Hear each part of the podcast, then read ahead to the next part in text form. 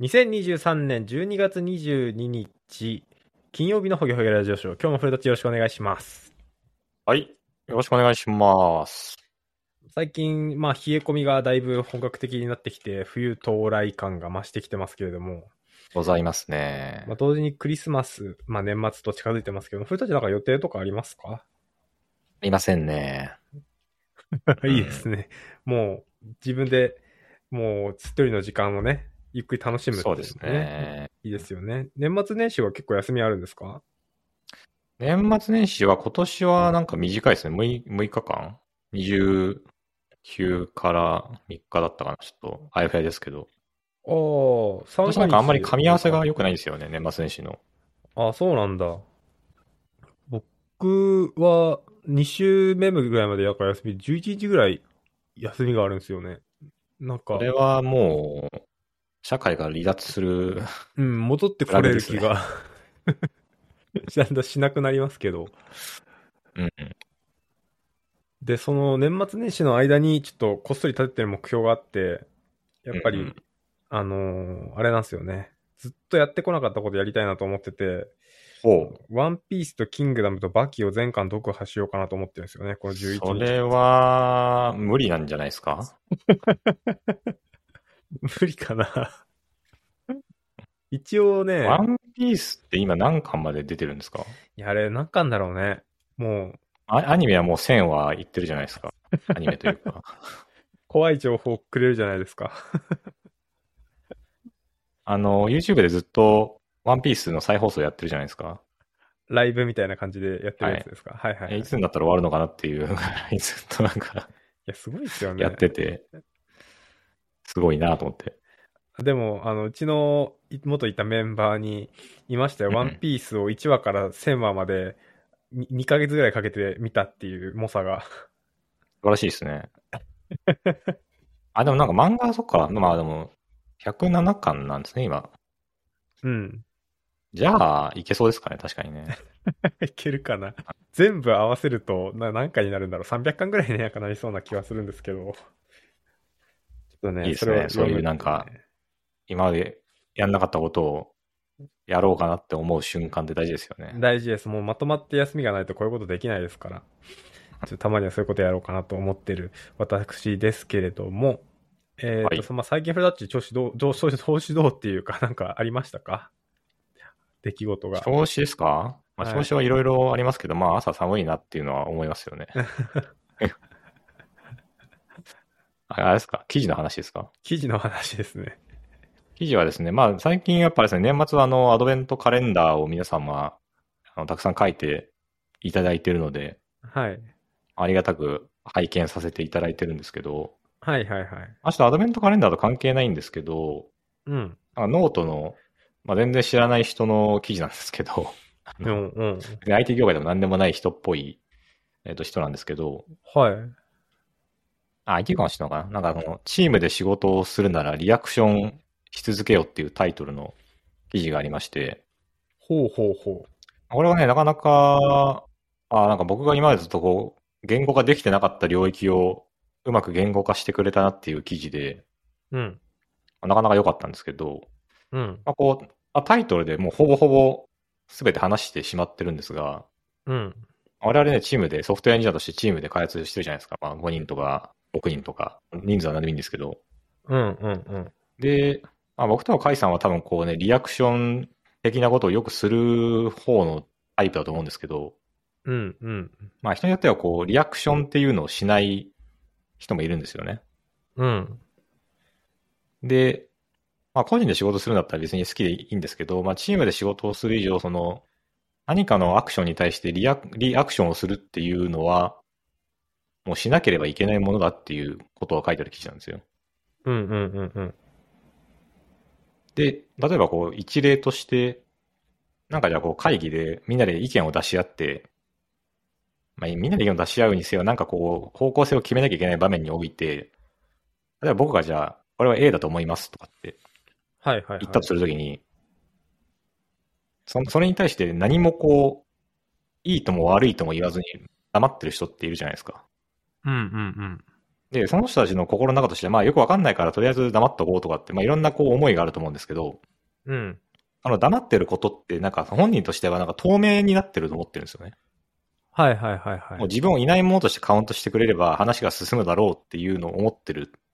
と思うんですよ。うんうん。でも実際はその、その人は本来は意見をも持って何かしらのリアクションをしなければいけない人っていうふうに、その、その場は認識してるはずなんですよね。うんうんで、その人が黙ってるってことは、その人はただのこう、重しになって、その会議が前に進むのを阻止してる人なんですよ、すでに。このう時ん。点で。はいはい。でもその人は透明になってると思い込んでるから、こう、立ちが悪いっていう話で。うん。で、まあ、いいねだろうが悪いねだろうが、何かしらリアクションしないと、その、自分のイメージとしては、こう、車の後ろに乗っけてもらって勝手に走ってると思ってるかもしれないけど、その人が重すぎて車が前に進んでないみたいな状態なんですよ。うん。っていうところの話から始まるんですけど、まずこの時点でなんか、カイさん思うところありますかいや、思うところありますよ。なんかそれは結構本当あるあるだなって感じて、こう、ポッドキャストやってるような我々は、もともとおしゃべりクソ野郎じゃないですか。まあそうですね。はい。おしゃくそ側の人はなんかそうやって感じることが多いのかなって思いますし、逆の立場の人、例えばその透明になってるつもりの人からも多分言い分とかはなんかいろいろ本当はあるのかもしれないけど、まあ、こちらからすればまあそういうふうに見えちゃいがちですよね。こうんう自分がこう参加してるっていうことに対する、なんですかね、こう参加してるから発言しなきゃいけないなとかって感じてる人もいれば、まあ、参加してるけど、まあ、ええかって思ってる人っていうのは、まあ、そこら辺で顕著にわかりますよね。うん。あとは、あれですね。僕がその話を聞いて思い出すのは、ちょっと、あの、スラックとかで、それたちと話してましたけど、ハーバード大学とかだと、あの、出席は発言したら出席として認められるみたいなはいはいはいはい。作りがあるらしくて、なんかそういうことを意識した、まあ、制度なのかなって思いますよね。発言してやっとその場でいた意味みたいなのが出てきて、それイコール出席につながるっていうふうに考えると、なんでまあ、発言しなかったらもうし、議事録の出席者のところに書かないっていう、もなるう、ほど。あらある領 事。まあこれ冗談ですけど。まあよくあの、ね、外資系とかだと、しゅもう発言しないんだったらもう次から来なくていいよみたいなうん。やつとかもあるじゃないですか。はいはいはいはい。まあ、その場合でもね、外資系の場合、それで、まあ、こう、情報が取れなくなるとか、なんか発言力が落ちるで、最初にクビになるからみたいなリスク、リスクというかね、こう、恐怖があるから成立するかもしれないですけど、まあ、日本企業でやったところで、あ、じゃあ行かないっすってなって終わらなきゃ気もするから、なんか、なるほどね。なんか難しいラインだなとは思いつつも、そうっすね。まあ、そういうことですね。うんうんうん。と、で、まあだからその、まあそういう意味で、いい意味でまずは少なくともリアクションをしましょうっていうまあ話がこの、このこの話の主題なんですけど、うんうん。僕これ見、これ聞きながらちょっと思ったのが、この中でさらにリアクションって、なんか我々のこの業界特有なのかもしれないですけど、多分3種類ぐらいリアクションっていうものがあると思っていて、ほう。あこれ記事の話も関係ないです、すでに。あの、で、1個目がこの、この人が言ってるその、ミーティングとかそういう場において、自分の意見を表明するっていう意味のリアクションがあって、はいはい。もう一個はなんか雑談とかの場において、あ雑草のその雑の部分っていうんですかね、そうじゃなくて。うんうん。雑の部分でのリアクションっていう、なんかちょちょっとこの、そんなに大事じゃないけど、なんか、相槌を打つとか、なんかナッジを打つみたいなことをするリアクション。うんうん。三つ目がスラックとかの、あの、本当の意味でのリアクション。絵文字あのあ。はい。あの、持ってて。で、まあ、結構これ、まあ、いろんな組織に僕今までいてわかるんですけど、あの本当に何もリアクションしない人ってもう本当に何もしないんですよね。なんか、あの、スラックのリアクションさえ嫌がるんですよ、なんかするの。嫌がるというかもうそあの、しなくていいと思っちゃってるんですよね、本人は。うんうん。で、まあ、雑談のリアク、まあ、雑談に関して正直楽しくなかったらリアクションしなくていいから、まあ、いいいいかなと思うんですけど、うん。でなんか、まあ、この3つをごっちゃにしだすとちょっとぐちゃぐちゃになるんですけど、なんか僕やっぱこの、まあね、チャットで、まあ、僕はあの口でも喋るけど、文章でもよく喋るんで、うん。あんまあ、バーって流すから、まあ、そんなに適当に見てもらえばいいものの、なんかやっぱこう、要所要所でちゃんと見たよとか、いいねみたいなのがあると、うん。承認欲求というよりか、単純にその自分の伝えた意見がちゃんとメンバーに伝わったかみたいなのがわかるから、うん。助かるはんですよね、そのリアクションって。いそうですね。人によっては、なんかその見た、見たっていう、自分の頭の中で見たっていうのだけで終わりにして、その文章を返すわけでもなく、リアクションを打つわけでもなく、終わりにしちゃう人もいるんですよ。うん、なるほど。いますね。これも、まあ、後ろに引っ張るほどの強さはないものの、なんかこう、良くない、あの、ネガティブな印象を与えちゃうんですよね、この場に対して。まあ、なんか後ろに若干引っ張ってる感はある気はするんですけどね、実際。引っ張ってる気がするな。なんか結局それでリアクションもらえなくて、まあ寂しいじゃないですか、発信してる側、あの人 は。でなんか、僕はもうだいぶ慣れましたけどね、その、いやまあ、そこに慣れる人もいれば、もうこの会社はみんな発信してくれ、あの発信してもリアクションくれないから、もう僕も発信するのやめようかなみたいにいじけちゃう人って絶対いると思うんですよ。はいはい。それはだいぶ聞きますね、そういうのも。まあそういう意味で言うと、やっぱりこう、発信、うん、リアクションしてあげてないことによって、こう、後ろに引っ張ってしまっているっていうのはあるんじゃないかな。なんかお互いそれはミスコミュニケーションなだけな気もするんだけどね、本当は。さっき言ったみたいに。あ、そうなんですよね。なんか、あの、スラック上で何も一言もリアクションしないけど、なんかめちゃめちゃ後になって、あ、なんかもう情報発信やめたんですねとかみたいなこと言われて、いやいや、リアクション ししてくれよみたいなのが、なんかそういうのが、過去なんかあったんですけ ど、あのーは全然違う場所ですけど、あれありますね。あの、2チャンネルで SS ってあるじゃないですか。なんか、創作の物語を、あうんうんうの、んスレッドの主が書いていくあやーはいはいはいつみたいな。で、なんか、あの、長く続いていくような、なんていうんですかね、こう、書き込みが激しい板とかって、スレ落ちとかって言って、スレッドが更新されたような落ちてくるんですけど、ありまかすそね。割とかそってる板だと、1日に1回ぐらい更新してたら、こう、スレッドが保たれるみたいな。ところで、はいはい。 SS 書いてる人が、なんか今日書いたのに、あの、リアクションなくて、なんか読んでる人がいるのかわかんないんで、私はこれ以上書き続けられるか自信がありませんみたいな風に書き出して、で、明日、あの、また投稿して、あの、リアクションがなければ、明後日で私は更新をやめます、みたいなことを書いて、いう、あのところがあって、なんかそ、それを毎回思い出すんですよね。こう、リアクションがないから、私やめますって、でもやっぱなっちゃうよなって。まあ、まあそこはどうなん、うんまあなかなか難しいですよね。結局、本当に見てないのかもしれないし、本当につまんないのかもしれないから。あ、で、それで、あの、その話としては、最後終わったら、終わった後に、あれ終わっちゃったんですかみたいな。楽しみで毎日見てました、みたいなのがポツポツ出てくるみたいな。ああ、失って初めて気づくのや つ。そうそうそうそうそうそうそう。っていうね、あの、まあ、結局コミュニケーションなんで、このストロークが生まれないと、やっぱりこう、辛いよねっていう、やっぱりその寂しさを感じちゃうから、なんか返してあげなきゃって、もしこっちも普段発信してる人はそれを分かってるから、積極的にリアクションもしに行くしみたいな。なんかそこのああ。卵が先かみたいな話なんですかね。なるほどな。まあ確かにその、当たり前に感じすぎて、価値を感じなくなってくる問題とかも確かにあるっちゃありますよね。うんうんうんまあ、。どうせあの人はとなんか、何もしなくても勝手に毎日、どんどんガンガンガンガン発信してるんだろうなって思われてるんだと思うんですけど、そういうのって。はいはいはい、ではもい。多分本人としては、どんだけ何を、どんだけいろんな角度からボールを投げようが、なんか何も、なんか鳴かず飛ばずというか、その 誰も受け止めてくれてないんだったら、まあもう、ここには投げなくていいかってなっちゃうんですよね。そうなると。うんうんうんで、。場所を変えちゃったりするわけじゃないですか、そうすると。はいはいはい。それって結局、まあ、投げてる本人は逆にまあ、それでもいいのかもしれないけど、その今までなんかこう、こうこっそり受け止めてた人からすると、結構損失なんですよね、そういうのって。うん。でね、この、またちょっと話、またぶっ飛ぶ、すごいぶっ飛ぶんですけど、今の流れから。うん。あの、僕らってこう、O- OSS をすごい使わせてもらってるじゃないですか。はいはい。で、まあ、よくね、その OSS にフリーライドだけして、なんか文句言ってるエンジニアはダメだみたいな話を聞きますけど、はい。で、まあ、それ僕もそれはすごい思うし、まあ、できるだけそういうことはしないようにはしてはいるものの、うん。じゃあなんか、ぐ自分がじゃあそのポジティブなフィードバックをかけてるかっていうと、別にかけてないなと思思うんですよね、自分自身が。ほうほうほう。例えばじゃあ Next.js とか、ね、まあ Next なんなんでもいいですけど、そういうの使ってたとして、いやその人たちに対してなんかポジティブなフィードバックしたことありますかっていうと、多分ない人が大半なんじゃないかと思うんですよね。うんうんうん。あの、使ってるっていう事実だけで、じゃあ、あの、GitHub のね、なんだっけ、あの、なんかお金投げるやつあるじゃないですか。 GitHub、ああ、はいはいはい、ありますね。あの、スポンサーみたいな機能とか使うわけでもなし、イシューを投げるわけでもなし、プリク投げるわけでもなし、なんかそれに対して技技術記事をまとめて公開するわけでもなし、結局何もしてないんですよね。うん、うん。で、まあなんかそういうね、超超巨大なところは置いといても、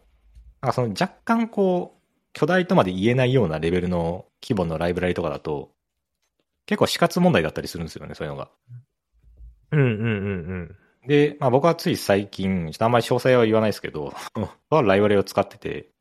なんかそのとあるライブラリ、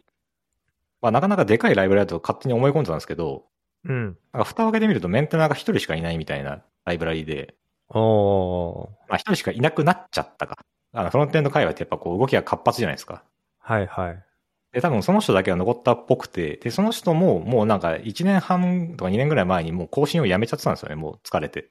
うん。で、結果的にそのフロントエンドのそのババージョンのこう劇的な進化についていけなくて、その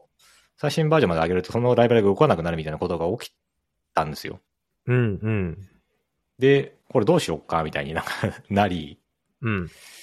まあ今その次のライブラリを探したりしてるんですけど、うで、んなんかこう、よくよく見ていくと、そのライブラリもなんかいろんなところでこう、若干荒があるなってことに後から気づいたんですよね。なんか、ほうほうほう。普通だったらこういう時はエラーコードを返すはずだけど、なんか正常コードが返ってきてるとか、例えば。ああ。で、なんか、いろんな穴が見えてくるものの、でもこれ OSS 使わせてもらってるんだから、そこで文句言うのおかしいよねってなるじゃないですか。はい。でもなんかこう、ちょっと一瞬気を緩めちゃうと、そこで文句が、なんかこう、出てくる気持ちがあるなってことに気づいて、あ、ダメな人間になると思ったんですけど、僕はそこで自分に対して、 はい。勝手に使わせてもらってる身分なのになんかこう、なんでこうなってないのかなって思うし、思ったくせにコミットするわけでもないんですよ、それに対して。そうだね。で、これってなんかこう、今の、さっきの話と実は若干つながりがあるようでないようなっていう気もするんですよね。ああ、なるそほど。のリアクションをするっていう、そのね、言葉のリアクションばっかり僕ら考えてますけど、なんかそのいろんな場面においてそういうのって存在するわけじゃないですか。うんうん例えばなんか病院、体調崩して病院に行って、帰るとありがとうございましたって帰るけど、治った後に、いや、治りました、まあ治りましたって行くの邪魔だけど、 なんかその、感謝の気持ちを伝えに行く人もいるじゃないですか、中には。うん。はいはい。でもそういうことって僕は多分しなくて、邪魔だ、邪魔になるしなとか思ってやんなかったりとか、うん。じゃあかといって病院のその Google なんかあのマップのね、レビューで星5とかつけてあげるわけでもなく、 あの何をフィードバックしたいなってことにふと気づいたんですよね、このちょっと記事を読みながら考えなながるら。はいはいはい。だから意外とその我々が投げたアイデアに対して何もフィードバックしないのと、その OSS が使わせてもらってるくせにポジティブフィードバックをしないのって、なんか根幹の部分ってもしかしたら一緒なのかもしれないですよね。うん、なるほどね。あちょっと若干極端ではあるものの、なんか、あのどこまでを自分事と捉えて、どっからが他人事と捉えてるかみたいな、なんか線引きをどこに引くかって話ですか、多分これって。そうですね。まあ、他人事っていうか、まあ、なんかこっちが享受する側っていうなんか立ち位置にどんだけ立っちゃってるかっていう話かなという気がしますね。その書いて何か発信してあ何も反応しないっていうのは、なんかただただこう、こうこっちは享受する側なんでっていうたスタンスになっちゃうとうん。良くないよねって、実際はそれに対してリアクションしなりフィードバックできる環境があるのにやらないっていう意味では、すごい全部通じてる気がしますね、実はうん。確かに僕も YouTube とかでコメント書くことってないんですよ。YouTube にコメント書いたことない気がするんですけど、ほぼほ僕もぼ。ないですね。それで、でもぜ好きなクリエイターとか、えっと、アーティストとかいて、なんかコメント書いてる人もいっぱいいる中で、自分は書いてこないっていう選択をしてたんだなって思うと、ちょさっきまで出席したのに発言しなか ったら出席者から削れって言ってた、自分はファン失格なのかもしれないですね。なんかね、この話は実はね、結構、 あの、いつの間にか自分の立場が変わってる話になってるんですよね。なんかまあなんか。僕ね、だからそう、そういう意味で言うと YouTube とかは、あの、いい、いいねを押すようにはしてるんですけど、まあ最近は。おーそうなんだ最。近じゃないまあ結構前からですけど、そのコメントとか残すのはちょっと、なんかこれもだからなんかよくわかんないですよね。別に残せばいいのに、残さない代わりに、まあ、とりあえずこう見たら全部いいね押していくみたいな、いいと思ったら、うんうんうん。チャンネル登録したりとかっていう、その、ポポジティブフィードバック。で、まあ場合によってはなんかその、お金払ってそのメンバーになるとかってねやったりとかして、まあできるだけその、あ、見てますよっていうのを伝えるなんかこ行為っていうんですかね。はい。まあそういうのはするようにはしてますね、意識的に。ああ、なるほどな。ただ、とはいえ、さっき言ったみたいな OSS の話とか、お医者さんに感謝するとか、うんぬんかんぬんっていうのは確かにしてないなと思うから、うん。まあ、個々人のその、育ってきた環境によってなのか何なのか分かんないけど、こ、これは言わなくていいとかっていうラインがなんか、引けちゃうのかなっていう気がするんですよね。そうね。なんか僕、その立場が変われば自分もそうだっていうふうに思ったら、なんかうん、その、リアクションしない人の気持ちも若干わかるような気がしてき て、こう、好きなアーティストの曲聴きに行って、コメントを見るんですよ。で、コメント見て、あ、いい曲だなとかって言って、あ、そうだよね、これいい曲だよねって思って、わかる、エンドみたいな感じになっちゃって、自分がコメントを残さず、他の人がなんか代弁してたらやっぱもういいやになっちゃう、若干なっちゃう気持ちはわかる気がしてきました、だんだん。まあでも、その、分かると思ったら、そのコメントにもいいねすればいいですもんいね。いねするとかね。うん。そう。いいですよね、この曲って言ってもいいかもしれないしね。あ、そうそう、だから極論です。別にさ、そのね、まあ我々よくね、スラックとかで絵文字のリアクションばっか来てもちょっと寂しいから、文章返してほしいみたいな時とかあるじゃないですか。はいはいはい。あそれと一緒で、みんながみんなこう、いいねをしてるから、じゃあそれで終わりにするんじゃなくて、あ、確かにこの曲僕も好きです、いいですよねって一言書けばいいだけなんですよね、それは。うんうんうん。ででもその、その一言でも嬉しいはずなんですよ、その、書いた人、あの、リアクションされた人は。そうだね。そう。でもなんかなぜかその、あ、でもこんなつまんないコメント書いても仕方ないからなとか、こんなつまんないこと言っても仕方ないからなって言ってリアクションするのをこう控えちゃうみたいな。っうんうんていう心って、やっぱどっかにあると思うんで、うん。うん。まあこう、なかなか、なんかそう考えるとなんかこう、あんま人のことばっか言えないなっていう、なんかこ、いう身につまされるそうです感ねじが、たあの、この話は全然この記事に書いてないんですけど、今の話は全部。僕の創作ですけど。まさかあの、刃が自分に突き刺さってきましたよ。困りましたね。あの、よく、リーダーシップとフォロワーシップみたいな話で出てくるのと、まあ、ちょっと近いんだと思うんですよね。そのリーダーっていうのは要は発信する人がいるときに、うん。一人でもフォロワーがちゃんとつかないといつまで経ってもそのリーダーはなんかただ変な人、変な人って終わっちゃうみたいな。うん。で、その、で、この記事の最後のままとめにあるのが、その、なんかミーティングとかをこう進行する人ってファシリテーターって呼ぶじゃないですか。はい。呼びますで、ね、このファシリテーターはそ外側からいい感じにこう、その物事が進むためになんかやる人がファシリテーターなんですけど、うんなんか。それをこう面白がって、あ、それいいね、いいねってこう、言ってくれる人のことを、なんかジェネレーターっていうふうにへえ呼。ぶらしいんですよね。なんでジェネレーターなのかはよくわかんないんですけど、なんかその、言葉があるらしくてそういう。うんうん。だからファシリテーターだけだとやっぱりうまくいかないんですよね。ファシリテーターがいて、なんか意見が出た時に、あ、それいいですねってこう、グッと押してくれる人がいる。うんうんうん。なんかこう、前に進む力をジェネジェネレートしてくれる人みたいな。はいはい、あはい。いると良くなると。で、そういう人っていうのは、まあ、極論言ってしまうと、いいねって言うだけでいいんですよ、別にこれって。うん。うんまあ、簡単じゃないですか、極極論言っちゃえば。まあそうですね。そう。だから別に誰でもできるし、誰でもできるんですけど、で、ただなんかね、この話のまた面白いところが、じゃあそのいいねっていうのもいいんだけど、じゃあなんでいいね、いいと思ったのって言われると答えられないじゃないですか。うんうん。あ、なんか、いや、なんとなくいいと思っただけなんです、みたいな。うんうん。で、ここなんかね、まあ、この人のこの、多分この記事のメインは多分僕はそこだと思ってて、でこのいいねっていう、いう一言が、とにかく何回でもそういうのを言っていかないと、その自分の意意思みたいなものがこう磨かれていかないんだっていう話なんですよね。うんうんうん。ささっきだから甲斐さんが、その、いい、いいと思ったけど、いいねも押さないしコメントもしないって言ったのは、まあ、至極まっとうなこう反応なんですけど、ででもまず、いいねボタンを押すとか、コメントでいいね、いいですねって書くとかってところから始まると、だんだんとこう、自分は何に対していいねと思ってたんだろうなって、この文、この言葉で正しく表現できてるんだろうかとかっていうふうに考えるきっかけなんですよ。うんうんうん。でそうすると、じゃあ次はいいねじゃなくて、確かに、あ、この部分好きですっていうことを言葉に変えるかもしれないし、うん。なんか違うことをこう考えることになるじゃないですか。そうですね。でそういうふうにこうリアクションを数多く打っていくと、だんだんとその自分自身のかん考えが整理されて、その言葉とかこの